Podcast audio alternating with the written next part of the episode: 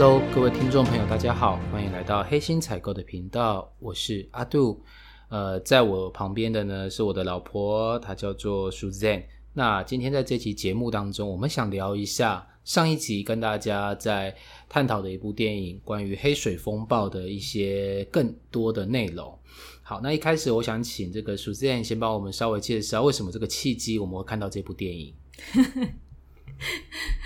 这不就是你推荐给我看的吗？啊，对对，其其实一开始时候是我找到这部电影，那会找到这部电影，主要是因为其实小朋友正好已经开学去上课了，那我们总算又有一些夫妻时间，然后可以来看一下、偷看一下电影这样子。对，那呃，我先我先简单的还是把这个电影的故事稍微交代一下，那没没有有漏掉的地方，就请苏志健帮我们补充。那这部电影呢？其实我觉得，我们先让时光回到三年前哦，在二零一七年的时候呢，杜邦以六点七亿美元的赔偿金哦，和三千五百个美国的原告和解哦，这是在二零一七年发生的事情，距离现在大概才三年而已哈。那这个赔偿是怎么发生的呢？大概在二十年前，就是呃西元两千年的时候啊，有个律师叫做罗伯。哦，因为几头牛，呃，几条死牛的调查案，才意外发现，哈，杜邦他早就已经在一九八五年内部研究时候就已经知道了，有一个物质叫做 PFOA 对生物有一些不良的影响，不过他却隐瞒的事实，而且任意的弃置，哈，严重的污染了土壤啊、河流还有饮用水，整整超过了五十年。那在这种状况底下呢，其实政府和当地的民众其实。并不知道，那于是罗伯就在二零零一年的时候，哈，代表三千五百个受害者向杜邦提出告诉，嗯，但是杜邦主张当时并没有法规，他去限制这个物质 PFOA 的使用，所以他觉得他不需要承担任何的一个法律责任。然后这个律师罗伯他就举证出，其实。虽然当时政府并没有明文限制这个的使用量，不过呢，杜邦他自己内部，它其实是有一个文件是在探讨 PFOA 的适当含量在哪里。那当初以他们自己内部的一个规定来讲呢，它的含量只允许在十亿分之一的安全标准。那没想到。这件事情在法庭上发生了，结果呢？呃，杜邦其实甚至越财大气粗嘛，他还勾结了这个政府的单位，表示哈，政府单位表居然在法庭上面帮他们作证说，其实他们做了一个新的研究，表示 PFOA 的含量安全值是在一亿分之一百五十。换言之，就是杜邦本来设了一个比较高的标准，可是，在法庭上面呢，政府居然帮他背书了一个更低的标准，使他之前的排放其实变成是合乎安全的一个一一个基准。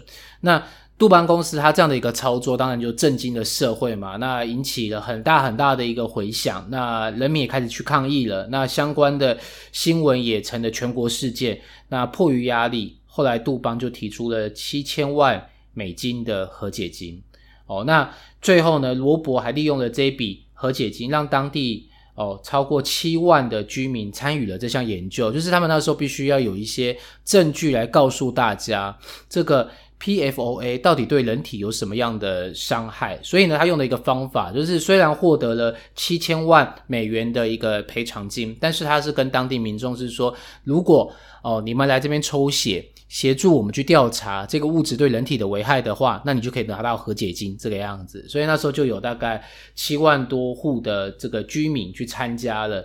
那这个调查的结果其实非常的冗长，因为它是必须要证明这个物质会产生一些疾病。那有些疾病并不是立即性会发生，再来是就算发生的，你要怎么样告诉大家是跟这个物质有关的？那其实是有蛮高的难度的。那所以这个调查其实是在七年以后才出现的结果。这个光是血液的分析调查，其实就花了整整七年的时间。那这七万多的呃七万多的居民参与研究，最后一共有三千五百三十五起的离癌病患。但是这时候呢，杜邦他又再次推翻了前面的和解的协议。本来是说你只要调查出来之后就愿意赔偿，但这时候他推翻了之前的这个协议，他直接说没有，那不然你就一个一个来看我们要怎么赔好了。呃，那这次呃。他不愿意对这些罹癌的病患进行赔偿嘛，于是杜邦开始一一的为被害人提告杜邦哈。那其实那时候出估了一下，总共有三千多人嘛，三千五百多人嘛。那我记得在影片当中，法官好像讲就是说，我们赶快开始开庭吧，因为看这个样子，可能到二零八几年我们才有办法。对，就要就是要在六十几年才会把所有的案子都审完。二零八零应该是八十几年了。嗯，现在二零二零哦，六十几年，对，六十几年，六十几年才把把这个案子全部审完。那没想到呢，法官其实连续了三次，其实都是判这个罗伯这边胜诉嘛。对，那最后杜邦就认了嘛，因为因为你再搞下去的话，只不过把你名声搞得很臭而已。因为每一次只要有人胜诉了，他一定成为一个新闻。那久了之后，大家就对杜邦会更不信任。所以我觉得杜邦也是一个及时止血的一个状态啦。所以他最后就是在。我们一开始讲的，就在三年前，他赔偿了六点七亿美元。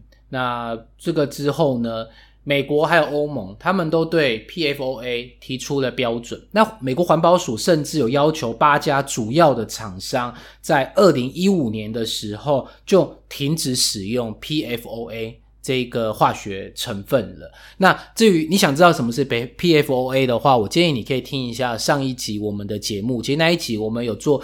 比较多关于 PFOA 对人体危害的一些资料。那我觉得最震撼我们，就是我们当初把它把它当做一个剧情片在看哦，本来期期待它高潮迭起，可是，在整个电影当中，其实你不觉得它高潮迭起哦，就觉得平平淡淡。它好像是以一个以一个年代的方法在叙述一件。事实嘛，对不对？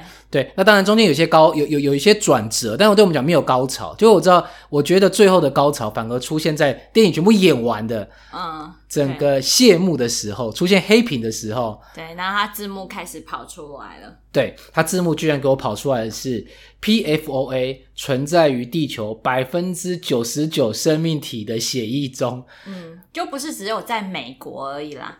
对对，然后我们以为地点应该会是在美国，就只有美国的那一群人他会他会受害。那没想到，其实这个已经蔓延到全世界了。对，这可以想象，因为其实这个 PFO 会对人体进行感染，不只是它的产品，就是它在生产过程中也会排放一些废水啊、废气啊，甚至是废土壤。那这些其实都会流到海洋当中，在。海洋是没有国界的，就是美国发生的事情，它大西洋那边也可以飘到太平洋这边来，对吧？然后再借由一些鱼虾，这个东西其实在上一集我们就有讲，它存在于人体内是无法分解的。哦对，所以它其实就经由了其他方式，然后让所有全世界的人都共同参与了这场盛会嘛。嗯，对，很讽刺的一个社会。那我觉得这一个电影我们看完到目前应该已经是第二天第。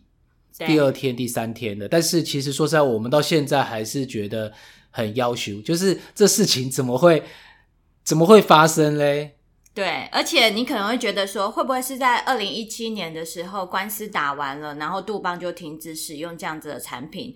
好像没有哦。事实上，这家公司还是存在着。那可能我会看这部片的。一开始的动机是在于说，诶，有这样子的写实片，而且杜邦公司这家公司并没有因此就消灭，它还是仍存在的一家的公司，它还没有倒，所以我就很担心说，诶，我们在台湾也知道这个品牌，那这个品牌在可能在台湾大家比较熟悉的是。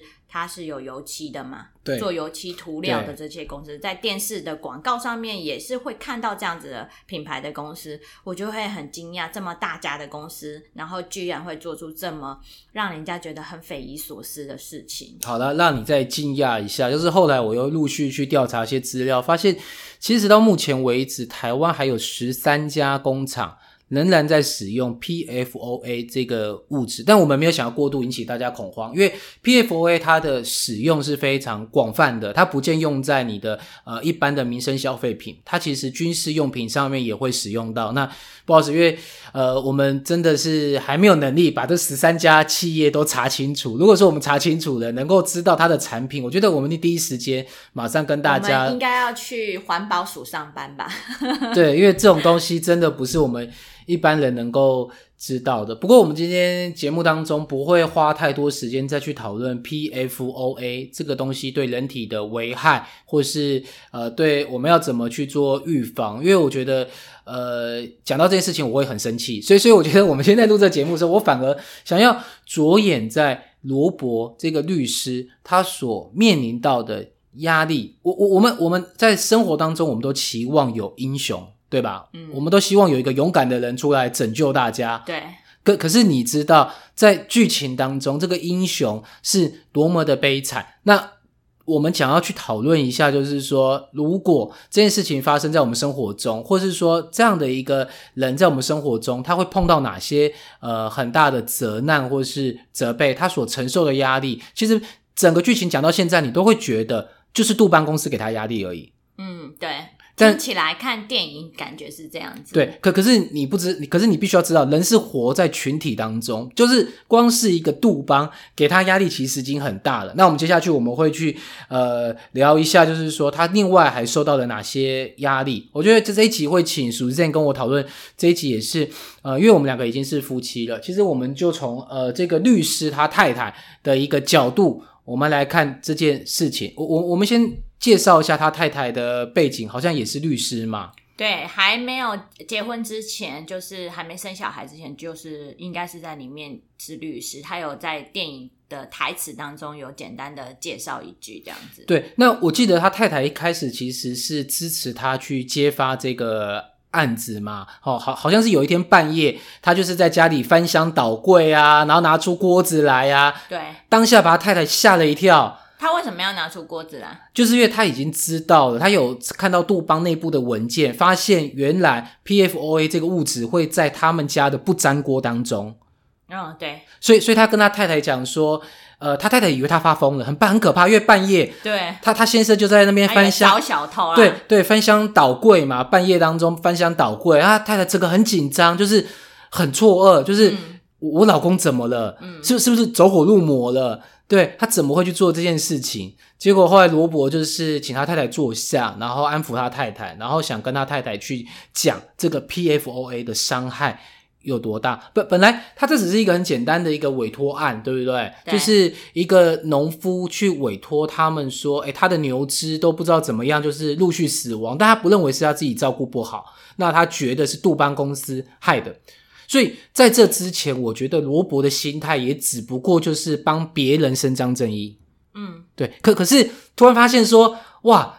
原来那个别人就是我啊，对对，但这是一个很大很大的冲，就像我们当初看这部片一样。我我我们一开始看这部片，我觉得也是因为演员那个阵容还蛮坚强的哈，卡斯蛮坚强的，对，所以女主角是就是那个律师老婆，她是安海瑟薇，我从以前就很喜欢她。对，所以所以我们就来看这部片了，对不对？然后我们也是完全抱持着一个就是呃打发时间，然后看一个好莱坞片的心情看，对不对？结果不是啊，哎，对，结果到最后字幕表示的是我们体内就有 PFOA 的时候，当下就是一个差字。也是电电影中的一份子。对，因为我从来没有一部电影我可以参与到这么深刻的。前可是前面。不觉得有参与到，只是觉得哦，这个过程很很不开心，然后也很不好，应该要谴责这家公司。但没想到，哎，看到最后自己是其中的一份子。对，所以，所以我们刚才问题就是说，其实他太太那时候一开始，因为本来以为他先生只个打一个帮别人打官司，就他发现自己牵涉其中的时候，对，他也想要支持他先生去打这个官司嘛，对不对？这是一开始的时候。可是，就像我们刚才讲的这件事情哦，其实是在两千年所发生的，哈，二零零零年发生的。那整个事情落幕哦，到现在应该是算，应该算是某种程度上落幕了，哈。是到了二零一七年，你你想一下，十七年诶这这个案子其实持续了十七年，对对，所以你想，他太太一开始很支持他，可是为什么后面去，就是说已经有一点想要劝他不要再继续去打这个官司了？因为电影中他出现了一个转折啊，因为这十七年当中，他孩子慢慢的从 baby 时期就长大了嘛，已经十六十七十六十七岁了。对对对。然后电影有一幕场景，就是小孩讲了一句不好的话。对。应该在里面应该算是算是脏话话吧，因为他说在形容一件事情，说一个圣经里面一个事情嘛，说某一个人是妓女嘛，对，对所以他太太已经觉得他就是完全已经不顾家庭了嘛，所以已经是老公是不顾家庭的，对，就是觉得老公已经在家庭之外，结果后面我觉得又加深他一次更反抗的力道是，好像是有一幕，他甚至跟他太太说：“哎，不知道小孩子的学费我们可不可以交出来？”嗯，这这次发生了什么事情？就是因为他一直在处理这个案件啊，这个 case 很大嘛，对那变成说他没有心力再去接新的案子，对。所以他虽然在律师事务所里面，他一开始是很风光，他是合伙人，那但是其实他一直没有带来给这一间律师律师事务所一个新的合约，因为新的客户他才有他有新的钱收入。对新的收入钱赚嘛，对。所以变成说这当中他的老板原本很支持他的，他主管很支持他做这件事，对。那慢慢因为时间太长了，慢慢的就表不满意他的工作表现，对。虽然这个案子他还是算是成功的，但是因因为没有收入，律师事务所也是要生存，所以他变相的一直在减他薪水，所以对薪水已经剩到三分之一，所以他太太会才会疑惑说，他的小孩子的学费到底能不能负担得起？对，然后最后面好像又发生一个事件，我觉得也坚定了他太太希望他暂时不要再去呃打这个官司，就是他们有一呃有一次是一家人出去用餐嘛，哈，对，然后就有一个当地居民，就是受就是受杜邦残害的当地居民的哥哥或弟弟吧，突然冲到他们餐桌前，然后恶狠狠的对他们说：“你们一家人在这边用餐很开心，可是你知道吗？我的哥哥已经死了。”嗯，而他哥哥就是受杜邦呃毒害，然后癌症已经死亡了。那他当下对这家人说这句话的时候，我觉得对我来讲很威胁，现场有种威胁感，因为一家人在用餐，可是一个一一个陌生男人突然冲到你的桌子旁边，对，然后质问你说：“那赔偿呢？那我哥哥怎么死亡了？”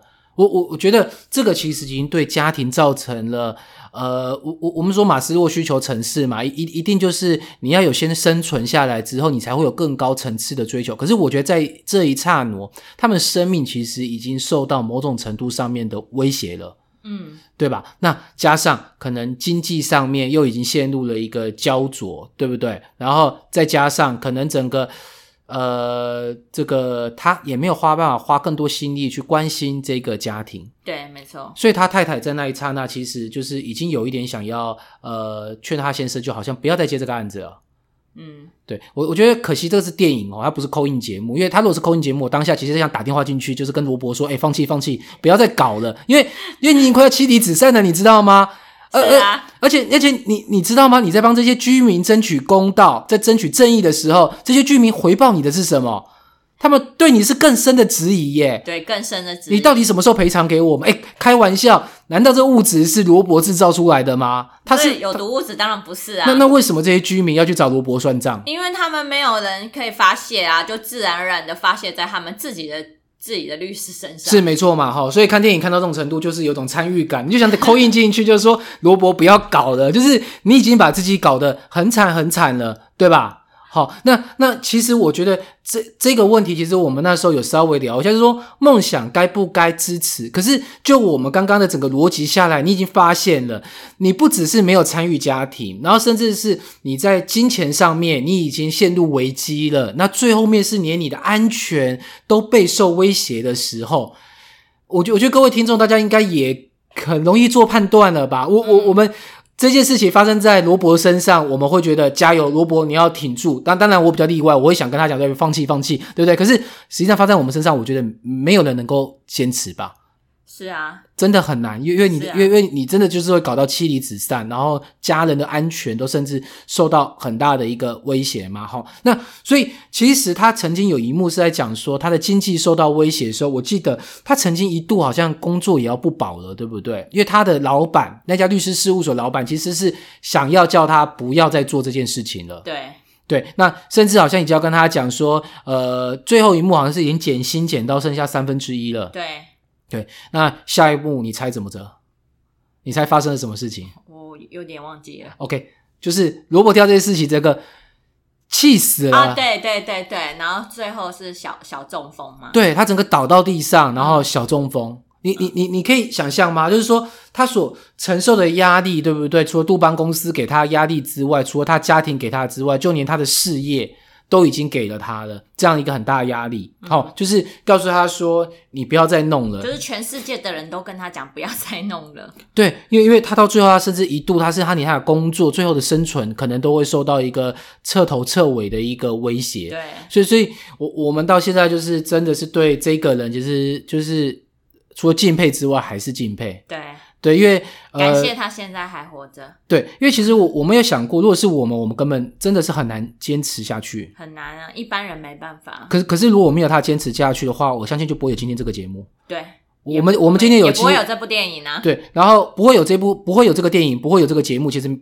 其实不要紧的。可是真的可怕的是，这个物质居然不会被大家所知道。应该我们大对不会知道，然后更早死吧？我们一般人 对，所以我觉得你想要知道怎么样可以避开这个物质，也欢迎你再去看、再听一下上上一集上一集对上一集的节目，我们真的有去就是研究了一些一些一些方法，还讨论出一些方法，可以帮忙大家脱离掉 PFOA 的一个毒害哈。那最后面我觉得也是最初的一幕哈，就是这件事情会发生，其实是一个农夫他呃发现他的牛只大量死亡，那他想要为这些事情去讨一个公道，可是据说当地的律师还有当地所有的科学家都不愿意承接他的案子，对不对？对啊，因因为一般人真的没办法啦，只有像罗伯这样素心理素质强大的，他才其实他一开始也没有要接耶，对他一开始没有要接，对他一开始也是抗拒，虽然他知道要需要有人帮他，但是他其实一开始也是抗拒的，所以我也可以理解。那你最后你你你猜他为什么会去接这个案子？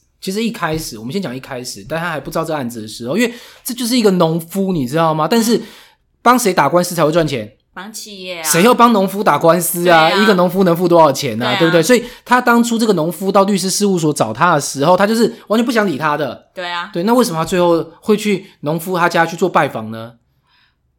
我觉得会不会是因为他奶奶的关系？哎，对，因为农夫直接跟他说：“我是从你奶奶那边得到你的讯息。”对，我发现这个关键人的重要性了，哈，就是你有时候要做一些事情，你一定要找到一个 key man，对好，对，你要找到一个关键人，所以你才有办法去做这些事情。那其实他当初，呃，这个罗伯之所以会介入这个案件，其实当初真的只是为了他奶奶，对不对？去看看他奶奶，然后去聊一下这个人，然后发现哦，原来大家好像有认识了，所以他愿意去帮他这个忙嘛，对不对？对，而且一开始他也没有要诉讼哦，他一开始也是倾向和解的。对他一开始其实是倾向于和解，可是他后来发现这个农夫其实遇到的事情不是只是，因为他是那个农夫是连生命都要被就就是就是已经要被毒害死了嘛，对，所以他后来就是更生气的，然后想去帮更多的人去解决掉这件事情。那我觉得这整个过程当中啊，其实还有一群人也给了，就是他很大的一个给那个罗伯很大的一个压力，就是呃，因为杜邦是一个很大的公司嘛，那在当地的这个雇佣的员工也非常多，提供了很多就业机会。对，结果他那一刹那，他必须要去控告他的时候，其实好像杜邦公司就已经开始去做裁员动作，所以那个小镇的人好像对于罗伯也是百般的不谅解。嗯，对，对，就因为也失去失去健康，又失去工作。对，所以就是会非常的不谅解。那我觉得整个过程当中哦，就是我还是认为这个社会，确实有时候我们需要一些这样的一个一个角色的一个存在。我不知道大家有没有印象，其实杜邦。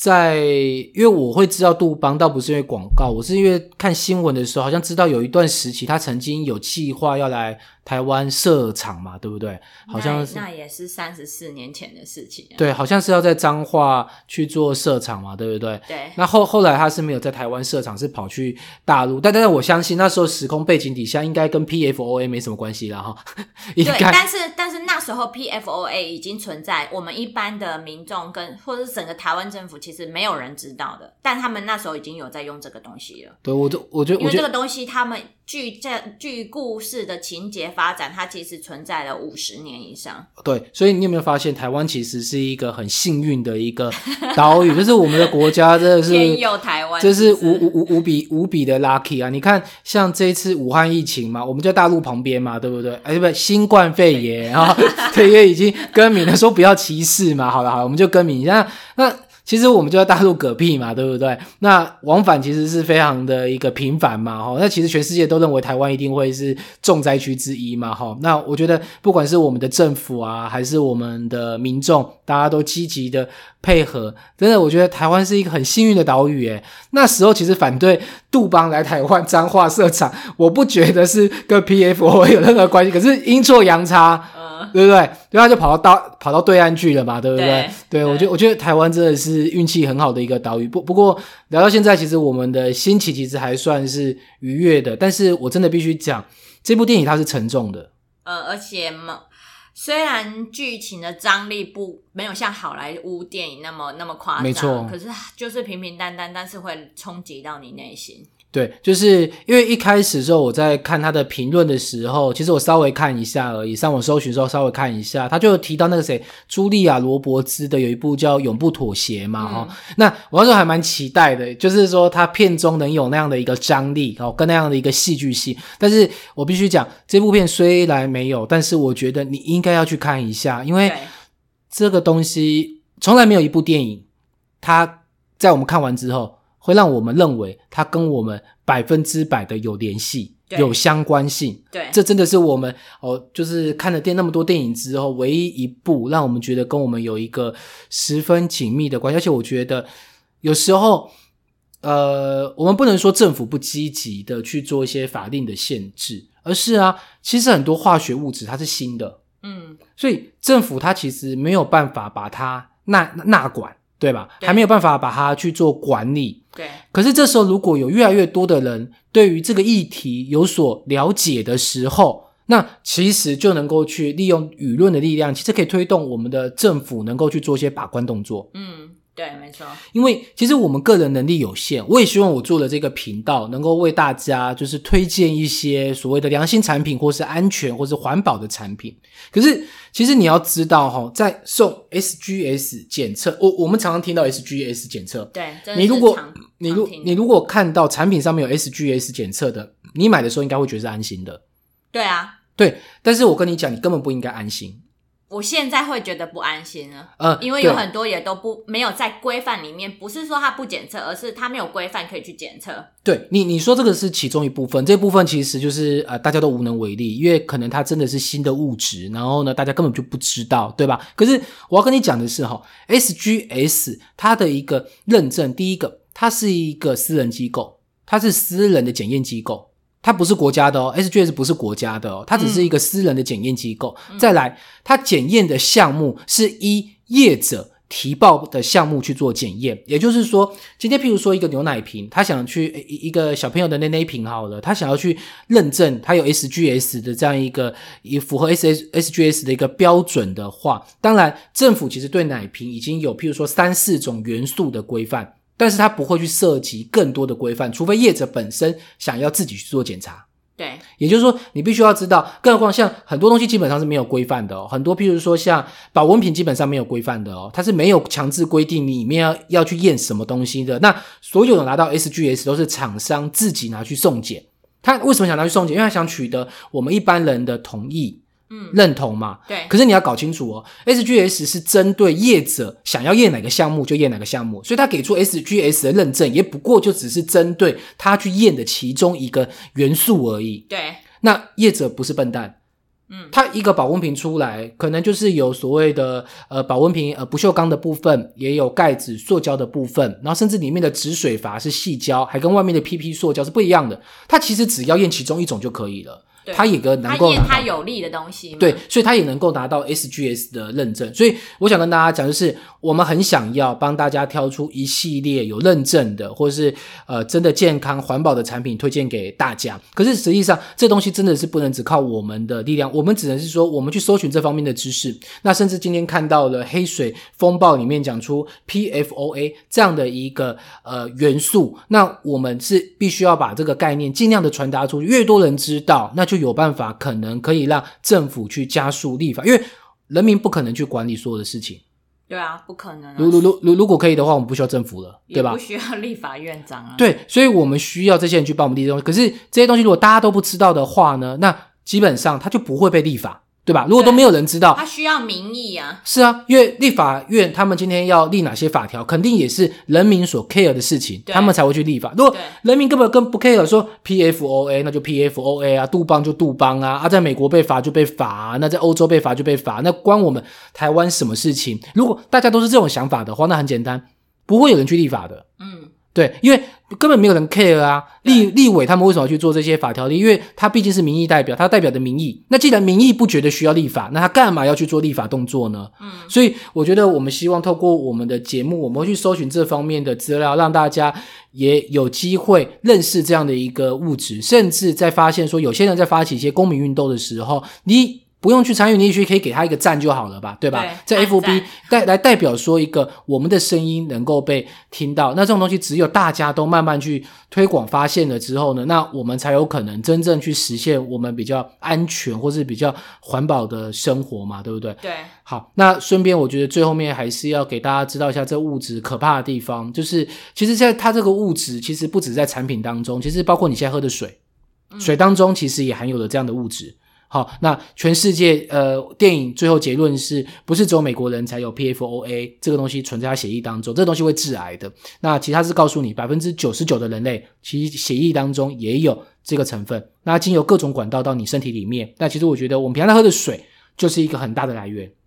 对，没错，那我必须讲，我们目前对于水质的管理有设定一对 PFOA 有设定一个安全管质量，对，有设已经有设定一个安全管质量了哈。但是我只能讲，PFOA 它就像是呃抽烟一样，我们喝酒我们会说饮酒过量有害身体健康，可是不会有人跟你讲说抽烟过量会有害健康，你只要抽了你就有害健康了。对，好吗？PFOA 这件事情也是一样的，它不是说它符合安全量，它就无害了。它是应该要不存在。它是应该要不存在，因为这个东西其实在科学界里面已经把它赋予了一个叫做永恒的物质。什么叫永恒的物质？它它不会分解，不会消失，所以在你体内是慢慢慢慢的累积。好，那只会累积到某一个你无法承受掉。你注意哦，它不像是一些，譬如说是重金属的危害，我们还会告诉你说有个安全剂量，就人体自然会把它排泄出。对但 PFOA 这东西是不会被排泄，而且也不会被分解掉的，它对会持续的停留在你体内。对，那也许我们这一代，我们其实只能苦笑了。可能我们已经哦，以我们两个的年纪嘛，哈，大概也三十多年了嘛，哈，三十几年的。对，可能也有点来不及了。但是我我们的小孩还小啦，对啊，要崩溃了呢。对，所以我我们现在就是说，起码希望我们的下一代，或是我们下下一代，不要再被这东西给污染到了。所以我们很极力的想要告诉大家，去看一下《黑水风暴》这部电影，我们觉得其实还蛮值得你一看，也值得你再参与的。嗯，对，没错。好的，那我们今天节目就到这边喽，谢谢大家的收听，我们下次再见，拜拜。拜拜。